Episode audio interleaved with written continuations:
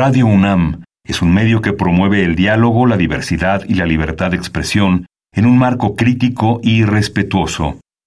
Los comentarios expresados a lo largo de su programación reflejan la opinión de quien los emite, mas no de la radiodifusora.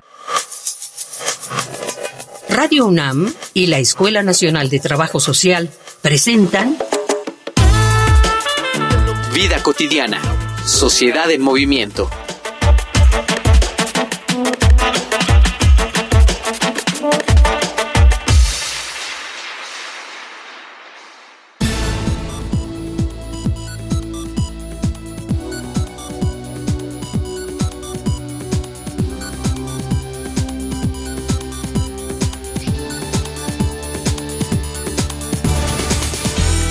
Bienvenidas, bienvenidos. Iniciamos Vida Cotidiana, Sociedad en Movimiento. Soy Ángeles Casillas y hoy vamos a platicar del boom de la inteligencia artificial, qué impacto tiene en nuestra vida justamente cotidiana. Vamos a platicar de ello, pero si antes quieren proponer alguna temática, escuchen las diferentes formas de comunicación con el programa.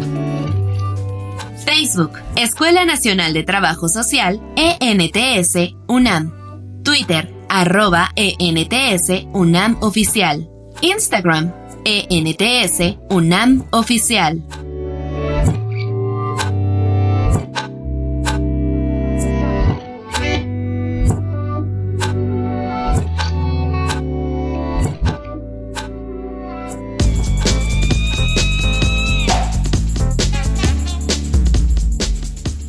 En las películas siempre fue representada de dos formas, como una herramienta que sería utilizada enteramente para el servilismo y como una amenaza para la humanidad. La inteligencia artificial se volvió no solo una fantasía de lealtad y trabajo no remunerado y eficiente, sino en un paradigma que alteraría por completo la relación de los seres humanos con su propia existencia. No son los robots que protegen las calles en las ciudades de Isaac Asimov, al menos no todavía, pero sí son los robots detectores de Ray Bradbury o las cámaras de vigilancia de George Orwell, o los vehículos autodirigidos de Julio Verne. Pero cuando creíamos que la automatización del trabajo solo afectaría las ramas más repetitivas de este, como las filas de ensamblaje, la inteligencia artificial empezó a mezclarse con la creatividad. Ahora vemos programas de computadora que pueden actuar a cámara, pensar en argumentos de novelas, dibujar, animar e incluso hablar como personas que están o estuvieron vivas. No amenazan a la humanidad con esclavizarla, pero ¿representan una amenaza ante el estilo de vida capitalista? Hoy, en Vida Cotidiana, Sociedad en Movimiento, hablaremos sobre la inteligencia artificial y su impacto social con el doctor Edgar Federico Tafoya Ledesma, coordinador del Centro de Estudios Sociológicos de la Facultad de Ciencias Políticas y Sociales de la UNAM.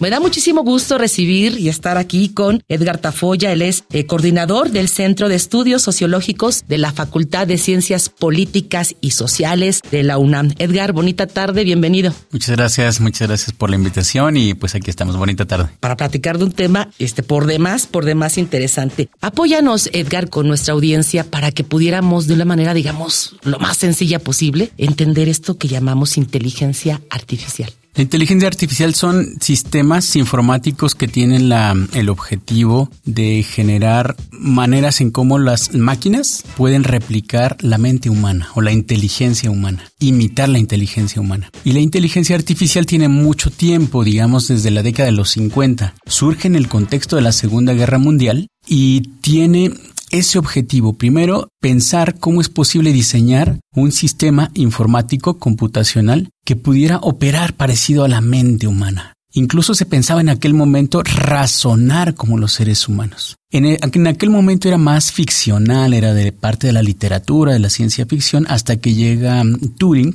y se propone generar una máquina que piensa. Entonces es un sistema informático capaz de generar tipos de inteligencia que se parezcan a los seres humanos. Y tienen esa capacidad, además de replicar conocimientos, y además tienen la capacidad, esas son las inteligencias más contemporáneas, tienen la capacidad de tener aprendizaje por ellas mismas. Esto es lo que hace que estas inteligencias nuevas, más contemporáneas, sean altamente, digamos, riesgosas, peligrosas o innovadoras, depende del, punto de vista de donde se le observe. Propósitos de esto que tú señalas, que es eh, pues de alguna manera replicar conocimientos. ¿Hasta dónde la inteligencia artificial, en, en, esto que tú señalas que ya tiene bastante tiempo, desde los 50, y que obviamente que se ha perfeccionado, hasta qué campos em, pretende abarcar en la salud, educación, hasta dónde se ha pensado en, en ella? Las inteligencias artificiales llamadas generativas son aquellas sobre todo que producen eh, contenidos, generan contenidos, generan información. Y lo que ha puesto, digamos, mm, en,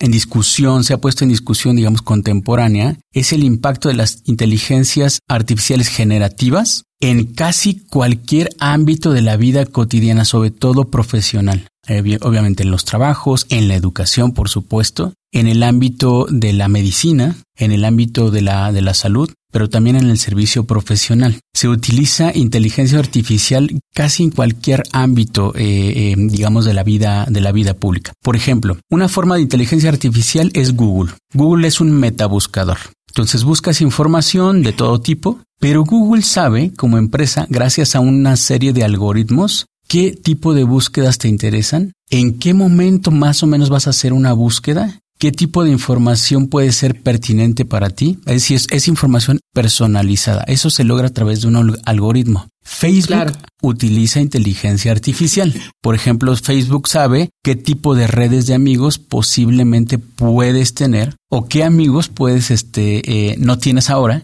pero puedes tener en el futuro porque están en un lapso, ¿no? De red de contactos. Eso es inteligencia artificial. Claro. Se mueve a través de algoritmos. También hay inteligencia artificial en Spotify, en WhatsApp y en casi todas nuestras redes sociodigitales, Instagram, etcétera. Pues claro, porque si, si te darás cuenta, casi todas las personas cuando instalamos algún programa, alguna aplicación, etcétera, inmediatamente viene una serie de términos que normalmente no leemos, pero que implica que alguien se apropia de todísima tu información, de tus em, eh, preferencias, de tus búsquedas, y bueno, pareciera que de repente está haciendo trajes a la medida con esta información. Para Tafoya. Dime uno, uno solamente, un ejemplo, que a ti con relación a la inteligencia artificial te sorprenda que digas, wow, este nunca pensé que, que pudiera darse a través de la, de la inteligencia artificial. La creación, por ejemplo, de música. Eso es, eso es totalmente innovador. Eso no pasaba. Generalmente se piensa que la música es creada por una persona. Claro. ¿no? Ahí está la creatividad, la subjetividad, la personalidad, la individualidad. Pero ahora las inteligencias artificiales generativas tienen esa capacidad de componer una pieza musical entera. Eso es una cosa impresionante. Y además te pueden dar melodía, ritmos, tiempos. También pueden componer una, una, eh, una pintura, una escultura. Te pueden hacer un proyecto de empresa. Te pueden hacer una página web en cinco minutos. no, es una cosa impresionante. Por eso es que está ahorita, sobre todo el chat GPT, que surge en, el, en, noviembre del 22, Pero que es tan controvertido. Claro, imagínate, nosotros, para nosotros que somos pues profesionales, académicos y con la edad que tenemos, ¿no? Nos impresiona, pero es de un uso común como no tienes idea entre las y los jóvenes. Voy a invitarte a que escuchemos datos de nuestra producción acerca del impacto de las máquinas inteligentes, este impacto que tiene en nuestra vida cotidiana. Escuchemos una infografía social. Infografía social. Es una realidad.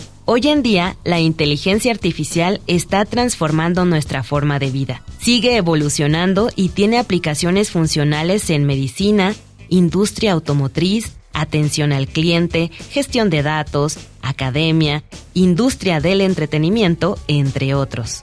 En la actualidad se vive el boom de la llamada inteligencia artificial generativa, la cual es funcional con la generación de imágenes o de texto como chat GPT, que utiliza modelos de difusión en los que se producen imágenes, texto y hasta audio. La inteligencia artificial supone un gran impacto en la sociedad, pues sus distintas aplicaciones tecnológicas han logrado asemejar increíblemente las capacidades del ser humano. Cada vez existen más hogares inteligentes que cuentan con asistentes virtuales basados en inteligencia artificial que facilitan la vida de las personas realizando acciones cotidianas. Además, permite aumentar la seguridad en los hogares, detectando comportamientos sospechosos y enviando alertas al propietario o mejorando la precisión del diagnóstico, el tratamiento y la atención de los pacientes médicos. Esta tecnología es capaz de detectar en las imágenes patrones y anomalías que pueden ser difíciles para el ojo humano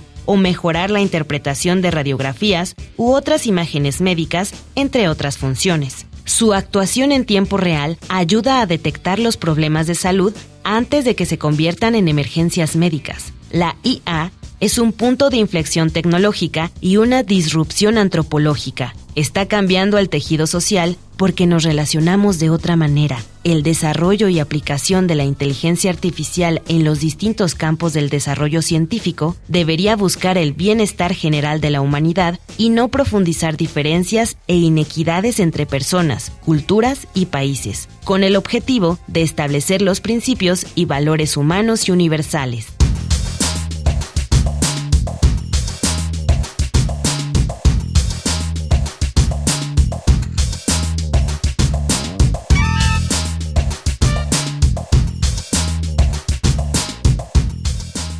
Me colocaste, Edgar, un, ejemplo de, cómo crear música, de cómo crear, ¿por qué no decirlo, arte? Pero también hay como, como dilemas entre las, las ventajas y las desventajas. Si, si quieres, hablemos de lo feo. Hablemos desde tu punto de vista. ¿Cuáles podrías considerar que son las desventajas o los riesgos? y después vamos con las muchas ventajas.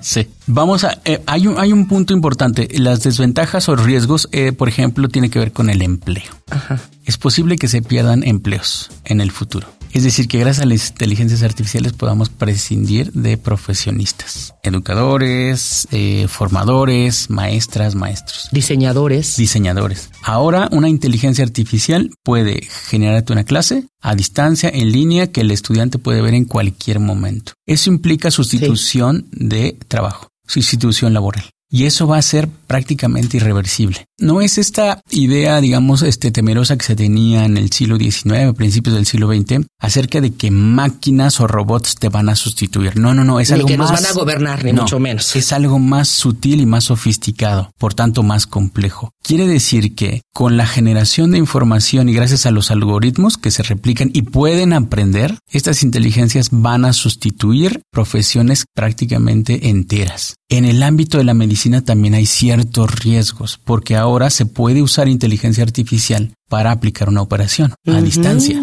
Dios. Ya no requieres al médico especialista en el momento.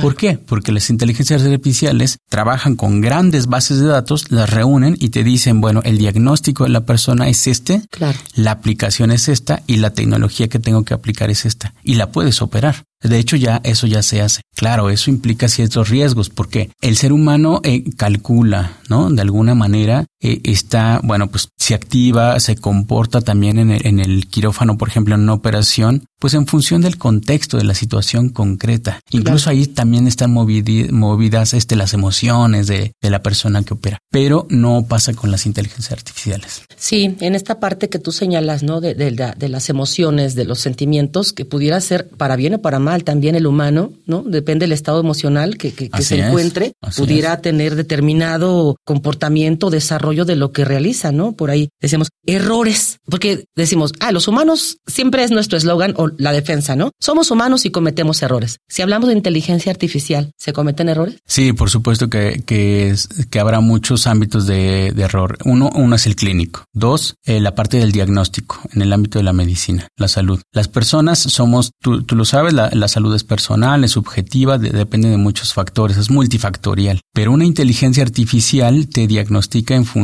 de establecer parámetros. Y ahí, por ejemplo, hay temas de, de género que no puede calcular la inteligencia artificial, que no puede determinar. Hay rasgos también se ha visto, hay rasgos de, de exclusión eh, este racial también de las inteligencias artificiales. Por ejemplo, hay algunos experimentos en TikTok, videos de TikTok, donde le dices a la inteligencia artificial, realízame, ¿no? Un, video, ¿no? Que yo voy a hacer en, en TikTok, este, con base en mi fenotipo. Ah, y entonces el fenotipo te hace el fondo. Claro. En las personas de color negro, las personas negras, el fenotipo, en función de su fenotipo, su rostro, les generalmente les hace la inteligencia artificial este contextos eh, decadentes o de alta pobreza o de alta marginación. Claro. Es decir, si eres una persona de tal color, la inteligencia artificial te está perfilando que eres así, que estás en este medio. Por supuesto, pero hubo alguien que colocó datos, o sea, ítems o variables que eh, la inteligencia artificial articula. Así es. Y, y bueno, pues eh, la creó un humano finalmente, ¿no? Sí, los, seres humanos crean y tienen sus límites de creación, pero lo interesante de las inteligencias artificiales generativas, que estas son las de la nueva generación, es que tienen capacidad de aprendizaje sobre la base de lo que ya antes le han programado. Entonces aprende sobre la base de datos que tiene, pero también aprende en la conversación. Eso es lo interesante de ChatGPT,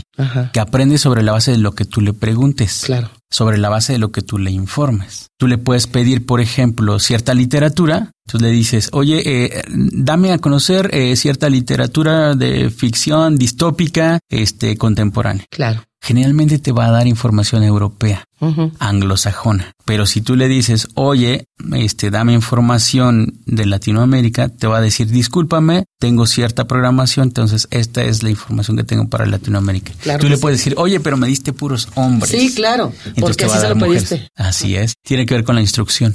Lo he utilizado con mis alumnos porque sé que de todas formas lo van a, lo van a, lo, van a, este, a, bajar, van a hacer su trabajo ahí. Y créeme que hemos encontrado distintas formas de, de, de, presentar la información de acuerdo a cómo el algoritmo que tú utilizaste para solicitar esos datos. Vamos a escuchar al público que opina sobre el uso de la inteligencia artificial, si lo ha hecho en su vida laboral, académica o personal. Vamos a escuchar nuestras famosas voces en movimiento. Voces en movimiento.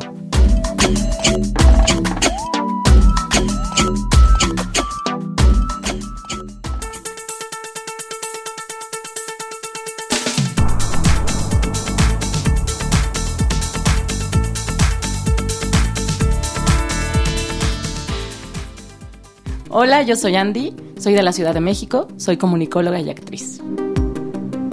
Yo he utilizado inteligencia artificial con esta parte del chat GPT en algunas redacciones de trabajos para la escuela o para ideas que tengo que plantear en algún proyecto que quiero poner.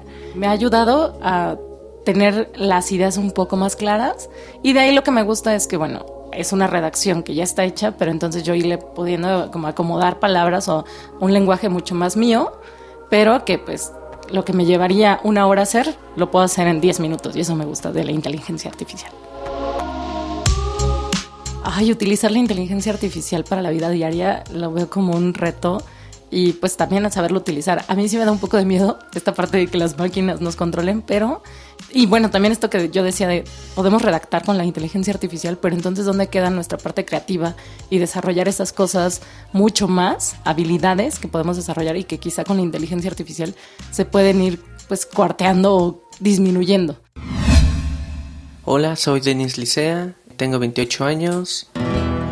Sé que existen aplicaciones y que cada vez va acaparando más ambientes laborales y de todos, pero yo como tal no, he utilizado, he escuchado cómo, cómo funciona, ¿no? Principalmente el chat, que tú le preguntas cosas y el chat te responde más o menos como si fuera pues un humano, ¿no? Es como un espejo de lo que podría ser un humano, pero pues es un software, ¿no?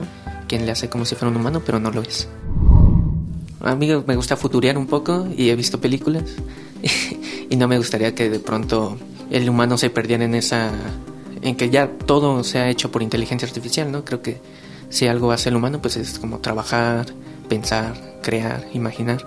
Y si de pronto se lo dejamos a una inteligencia artificial, pues lo va a hacer y seguramente lo haga no mejor, pero sí más rápido. Entonces tengo presente que en cualquier momento, no sé, las empresas ya dejen de contratar personas humanas y ya todo lo hagan a través de la inteligencia artificial. Creo que ahí podemos poner un límite.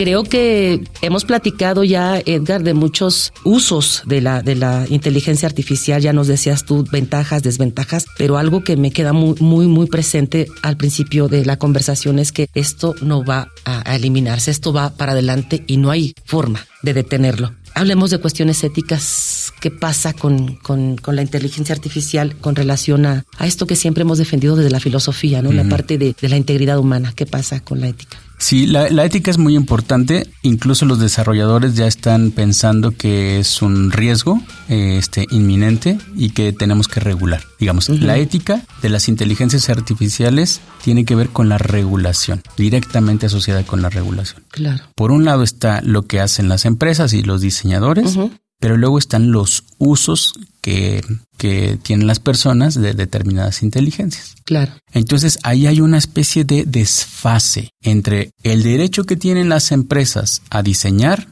como el chat GPT de OpenAI, y los usos que se le den en determinados ámbitos distintos, diferenciados. Entonces aquí la pregunta es, ¿qué se debe regular? ¿Cómo se debe regular? ¿Y quién debe regular? Entonces se está discutiendo ya en la ONU obviamente en las universidades, pero sobre todo en la ONU, en la UNESCO, se está discutiendo regulación de las empresas. Claro. Tiene que haber una ética del diseñador, que es lo que tú apuntabas hace rato muy importante. Es decir, finalmente somos seres humanos los que estamos programando, ¿no? Claro. En principio estas inteligencias. Entonces, hay una, una, un ámbito ético, tiene que ser la regulación en las empresas. Luego tiene que haber regulación en el uso de las inteligencias artificiales. ¿Para qué la usa determinada persona? Por ejemplo, la ética de la regulación en el ámbito universitario. Claro. Ahí sí está muy claro. Tenemos que regular porque los estudiantes están usando cada vez más y eso es prácticamente irreversible, estas inteligencias pues para generar contenidos, para hacer tareas, para hacer ensayos, para hacer presentaciones, para hacer pasar tesis cuando no son. Claro. Ahí hay un problema, ¿no? Para, por ejemplo, para nuestra universidad está muy claro. Pero ¿cómo haces para regular si, si no sabes que ese contenido puede ser o no de la inteligencia artificial cuando la persona, el estudiante, la está usando también. Claro. Es decir, el estudiante también está ahí poniendo cierta creatividad al preguntar. Ahí hay creatividad. Por supuesto. ¿No? Por supuesto. Pero luego el contenido que te arroja, la pregunta es ¿de quién es? ¿Quién es la autoría? es de la inteligencia, la inteligencia tiene género, es un hombre, es una mujer, ¿no? Es del estudiante que pregunta, es del profesor o la profesora, hay una relación ahí, cómo se puede citar, cómo no. Eso es regulación, eso tiene que ver con regulación. Yo creo que este compromiso, ¿no? De, de, tanto de las empresas, pero también de los sistemas educativos y del ámbito de la salud de regular, este, te va a tener que dar sí o sí, ¿no? Este, no podemos negar. Mira, yo pensaba en el ámbito de la salud, cuánta demanda hay de personas que tienen, obviamente, problemáticas de salud y el personal médico nunca es suficiente. No suficiente. ¿no? Entonces, sí puede ser que esto sea utilizado, que bueno, adelante. En la educación, creo que cada vez más, este, nuestros jóvenes hoy están demandando que cambie la figura del docente. Así es. ¿Sí? Este que no sea un aprendizaje, ya no pueden aprender, ya no, no. estamos en el contexto de, de esta vasija como, como se decía antes. E, Edgar, vamos a ir cerrando nuestro programa. Si hablamos de inteligencia artificial y este programa se transmite y lo escucha mucha gente, personas mayores, jóvenes, este, señoras, amas de casa, pero también universitarios, este, ¿qué, qué mensaje daría Edgar con relación a la temática? Yo diría que hay que acercarse a las inteligencias artificiales, no tenerle miedo. Hay que usarlas, pero hay que usarlas en un sentido eh, positivo. Un mensaje para las familias es, padres, madres de familia, eh, muy claro, use las inteligencias artificiales con controles para los para sus hijos, ¿no? Eh, mediar, controlar horarios, ¿no? Estar observando qué están eh, usando los los jóvenes, los adolescentes, sobre todo adolescentes y niños, porque a ellos les impacta demasiado. En el ámbito educativo, yo diría hay que usarla, pero hay que saber cómo citar. APA ya está integrando, por ejemplo, eso, ¿no? Sí. Se puede usar eh, inteligencia artificial para generar estados del arte, por ejemplo, estados de la cuestión. Eso es posible. Qué padrísimo, ¿no? Porque imagínate cuando hacíamos las búsquedas, no, no terminamos. No, te, ahorra muchísimo tiempo, pero hay que saber usarla y eso hay que transmitirlo a, a los estudiantes. Y también dirían los profesores, pues que no nos espantemos, inevitablemente esto va a suceder y nosotros nos vamos a ir convirtiendo fundamentalmente en facilitadores del conocimiento y del, aprendizaje, más que catedráticos, ¿no? Por supuesto, completamente de acuerdo. Pues me gustó mucho el cierre que haces, maestro Edgar Tafoya. Muchas gracias a nombre de, de, la UNAM, a nombre de la Escuela de Trabajo Social de Radio UNAM, el que hayas compartido con nosotros este tema por demás interesante que, bueno, yo creo que a, un año te vamos a volver a invitar y, y, vamos, a... Y vamos a no, y además nos vas a compartir otros más ejemplos que nos van a seguir, seguir sorprendiendo. Ya, ya saben, esa es la recomendación que hace a nuestro invitado, ¿no? Hacer un uso responsable, sí hacerlo, pero este, trabajar también a quienes les competen en ir regulando todo esto. Bueno, eh, pues yo me despido, soy Ángeles Casillas, pero antes quiero agradecer en producción a José Luis Tula, la información que nos prepara Caro Cortés, Mario Conde, Carla Angélica Tobar, la coordinación de Roxana Medina y hoy nos acompañó en los controles Carlos Flores. Muchísimas gracias. Y pues en especial saben que siempre agradezco muchísimo a todas las personas que nos escuchan cada viernes y que por ellas y por ellos es posible que nuestro programa ya tenga varios años al aire. Me despido confiando en que podamos coincidir en nuestra siguiente emisión. Sigan con la programación de Radio UNAM. Bonita tarde.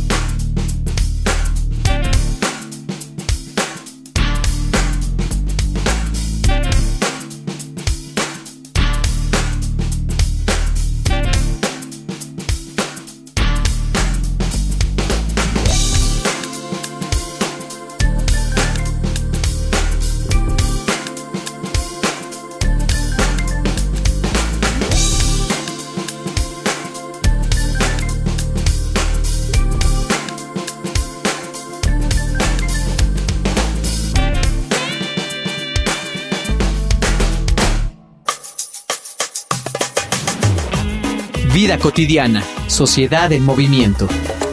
Es una coproducción entre Radio UNAM y la Escuela Nacional de Trabajo Social.